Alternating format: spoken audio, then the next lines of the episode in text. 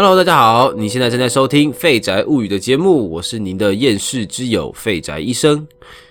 今天又是我们这个废聊杂谈的主题系列了。在节目一开始之前，先为这几天呐这个泰鲁格事件的家属表示哀悼还有遗憾。在这个美好的年假呢，居然发生这样子不幸的事情哦。那真的是愿亡者安息，愿受伤的人能够早日康复。那也感谢呢这些在第一线努力奋斗救灾的医护人员以及救灾人员，你们辛劳的付出，我们相信上天会纪念。也谢谢你们。在打这篇稿的晚上呢，有时候我就会想啊，呃，在我如此轻松惬意的同时啊，此时此刻，却人却经历着和我们可能一辈子都想象不到的痛苦还有艰难。大家真的要把握时间，珍惜当下，献给这个地球上所需要的人。那也祝呃天佑台湾，希望我们都能够早日走出这样的伤痛。那往后呢，也能更加注意安全，呃，优化我们的公共设施，让悲剧不要再发生。那也让我们为呃伤亡者的家属祈祷，在后续的安排事宜、理赔补偿等等啊，真的是都能够顺利，能够得到。安慰补偿也能够早日走出伤痛。那我们或许以后会淡忘过去，但我们永远不能忘记关心社会，还有生而为人的同理心。愿台湾越来越好，团结努力。那也让我们能够多陪陪身边心爱的人。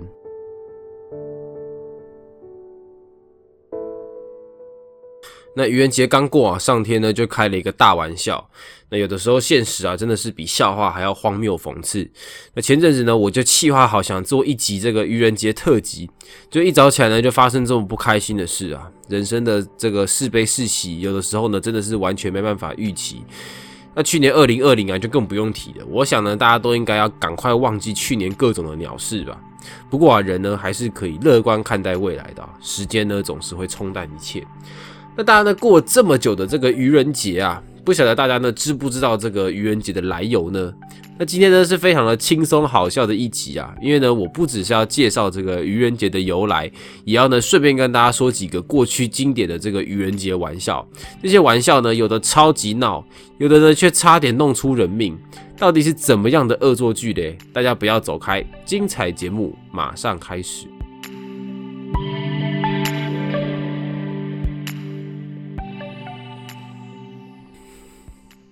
那愚人节的这个节日呢，就是一个公认的整人节日啊。那大当天呢，大家呢说谎、胡乱、恶作剧、开玩笑，通通都是一句“愚人节快乐”，呃，就可以作为合理的理由。那愚人节这个节日呢，本身呢也非常的愚人呐，就是呢这个节日呢是没有任何国家的这个法定认可的，也就是它是一个民间节日。可是呢，世界各国呢几乎都会默默的流行各式各样的愚人节。那愚人节为何定在四月一号呢？那目前最主流的说法呢，就是在一五六五年，法国国王理查九世啊颁布法令，改以一月一号呢作为一年的开端。那这个呢，在之前呢都是以四月一号为新年啊。那理查九世呢就想要把四月一号的这个新年的传统改成一月一号。那有一些守旧派呢就反对呢该这样的改革，所以呢他们就不管这个三七二十一啊，就自己还是在四月一号呢庆祝新年。那支持西点改革的那一派人呢，就就觉得他们很白痴嘛，就都已经改了，你们为什么还要这样子呢？所以呢，他们呢就想到一个方法，他们就是呢找到找几个人呢，就故意呢混在他们里面，然后呢在四月一号当天呢，就给他们送一些什么假礼物啊，甚至自己办了一些假聚会，然后呢把他们邀请过来。那从那次开始呢，四月一号捉弄人的这个习惯呢，便由此而来这样子。所以呢，当当天呢，如果有人在这个愚人节当天呢上当受骗的时候，捉弄他的人。就会高呼这个愚人节快乐啊！那基本上呢就成为了一个经典的传统。那愚人节呢，在台湾呢，基本上呢多半都是这个人民对自己这个亲朋好友、同学、同事的这个开玩笑、恶整，或是把握呢这个时候呢趁机告白求婚啊，失败就用愚人节当台阶下。不过呢，欧美国家呢可是玩的最凶的啊。那有的时候呢，甚至连政府呢，甚至是大企业都会公开带头呢开一些超级扯淡的玩笑。那以下呢，我就精选十一个我觉得最瞎的愚人节玩笑呢，跟大家分享。是第十一个超级监测器。那首先呢，我们就来聊这个第十一个啊超级监测器。在一九六九年呢，荷兰有一家媒体的报道说呢，政府发明了一种仪器，只要警察呢拿在街上上行走，就可以在探测到路上呢谁买了收音机或是电视机没有缴税。那如果你没有缴税又不想要被发现呢，只有一个唯一的办法，就是用铝箔纸把电视机和收音机包起来。那由于呢，当时大部分的人呢买电视、买收音机都是没有缴税的，所以呢，在超市里的铝箔纸就直接被抢购一空，甚至还有不少人呢诚实主动的跟政府交税。接下来呢，我们再来聊第十个，就是意大利面大丰收。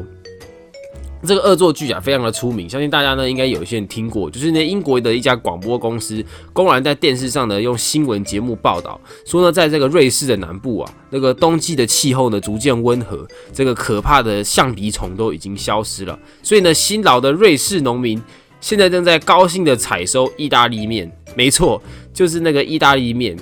那意大利面呢，其实是呢从这个树上长出来的哦，你敢信吗？这个新闻呢，甚至还放上了这个意大利这个那个不，对，放上那个瑞士的农民呢正在采收这个意大利面的这个场景。那有可能真的是当时英国啊，可能意大利面呢还不是很流行，所以呢，真的还有一大批人上当了，还打电话去问那个电视台说，怎么样呢才能够种植出品质优良的意大利面？那这是电视台的回答呢，就是他们应该呢将一一根面条放在这个番茄酱里面，然后期盼好好收成。那这个英国电视台呢，就是大名鼎鼎的 BBC，没错。等一下呢，很多的经典玩笑还会看到它的出现。那再呢，我们来聊第九个，就是这个丝袜彩色电视机。那在一九六九六二年的瑞典的电视呢，只能播放一个频道，而且呢还是黑白的。那这个电视台技术专家谢尔斯顿森呢，就出现在这个新闻节目上呢，就宣称呢，利用最新科技，这所有的观众呢都能够。看到呢，呃，能够很方便的呢，把他们家里面的电视机转换成彩色图像接受器。然后他们的介绍的方法呢，就是呢，他们拿出一只丝袜，然后套到电视荧幕上，然后呢说呢，这套上去之后呢，再调一个特别的角度，然后呢，家里的电视机就能够被转换成彩色的形式。然后呢？据报道哦，在当时呢，听说有这个在七百万的人口里面呢，有将近上万的人能够都都受骗啊。然后最后呢，当然呢，就是这个东西呢，就是一个愚人节玩笑嘛。那一直到了一九七零年，那个真正的彩色电视机才被做出来。好，这个真的是也是很扯啊。那接下来我们来聊看待第八个，第八个呢，火山爆发。在这个美国的阿拉斯加州的居民呢，有一天呢早上起来之后呢，发现呢在山顶上，这个已经休眠的九千年的火山，竟然冒出了这个浓浓的黑烟。那当地呢有六千多名居民啊，这已经吓到他们开始策划这个疏散路线的时候呢，相关部门呢坐着直升机赶到山顶，就发现了这个山顶上面呢写了一一片那个。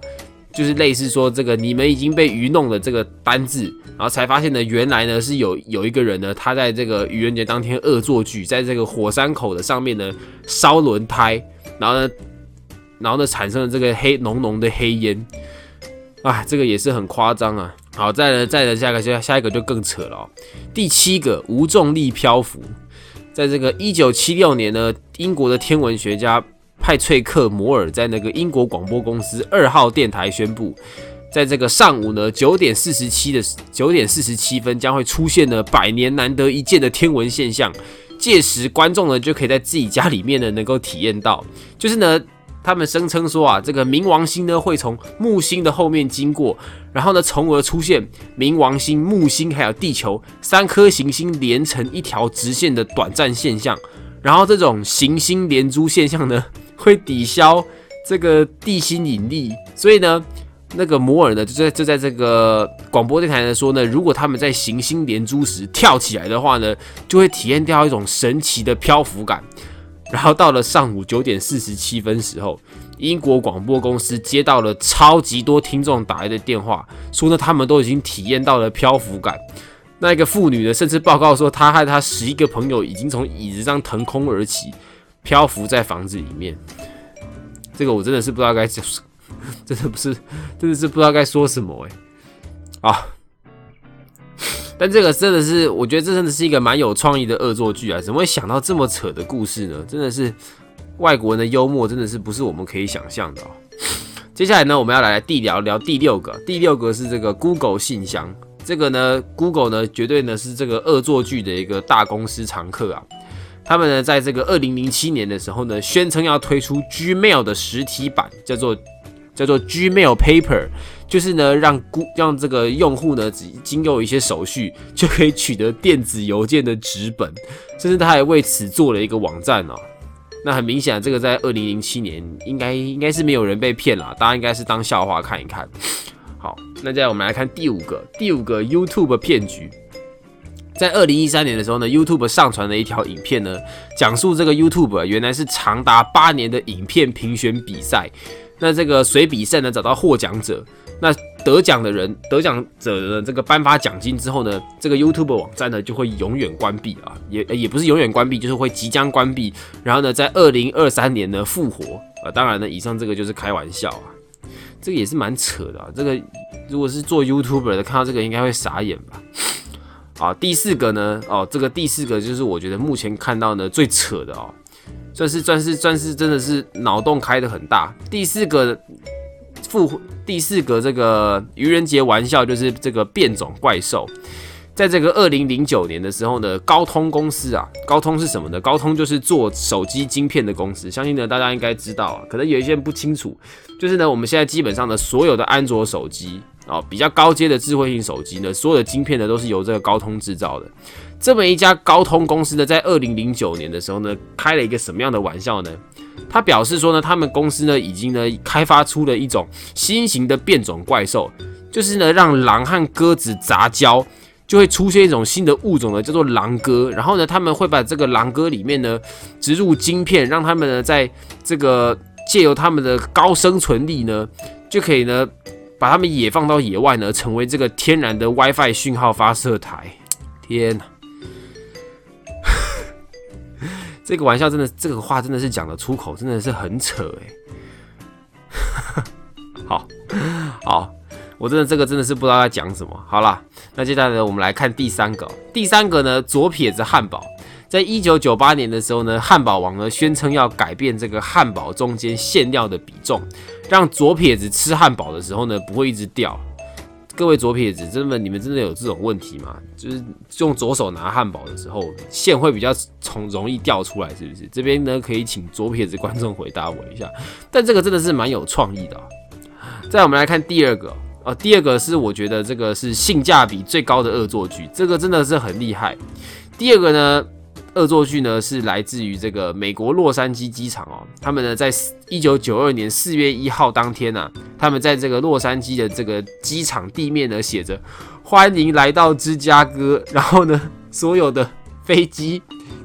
经过的时候呢，每个人都吓得半死。天哪，这个真的是，这个真的是很聪明诶，真的是惊吓满分，而且 CP 值超高。好，最后呢，我们来聊最最扯的一个，真的是我目前看到的这个十个里面最扯最扯的一个，这个地下网络系统啊，我认为这个目前看到的这个愚人节玩笑第一名啊，在二零零七年的时候呢，Google 推出了这个 Google Text，就是 Text 是一个免费功能齐全的这个无线网络系统啊，而且还是宽频哦，戴上这个 Google 赠送的手套呢。把这个电缆线呢伸入马桶里面，直通下水道网络系统呢，便可享受到这个家庭无线宽频，安装简单，无论是坐式还有蹲式马桶都是适用的。这个真的是非常的夸张啊！就是 就是呢，这边可能要讲的详细一点，就是 Google 呢当当初他们自己呢想出了一个这个，他们声称自己推出了一个产品。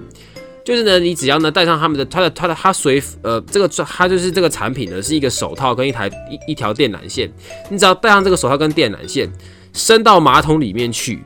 在这个马桶底下的这个地下接线人员就会伸出一只手，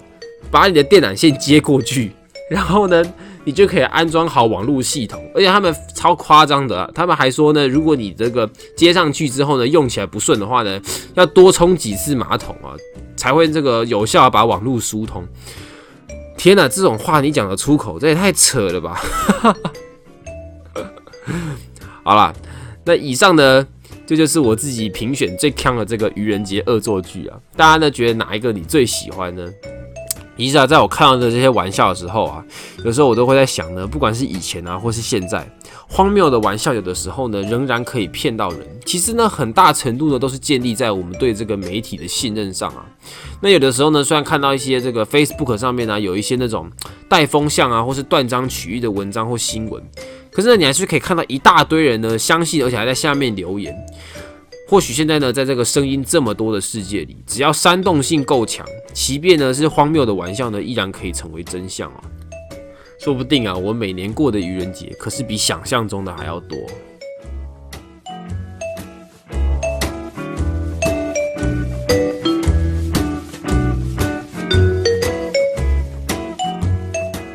谢谢大家，那今天的这一期节目呢，就到这边了。不知道大家喜不喜欢这个愚人节特辑呢？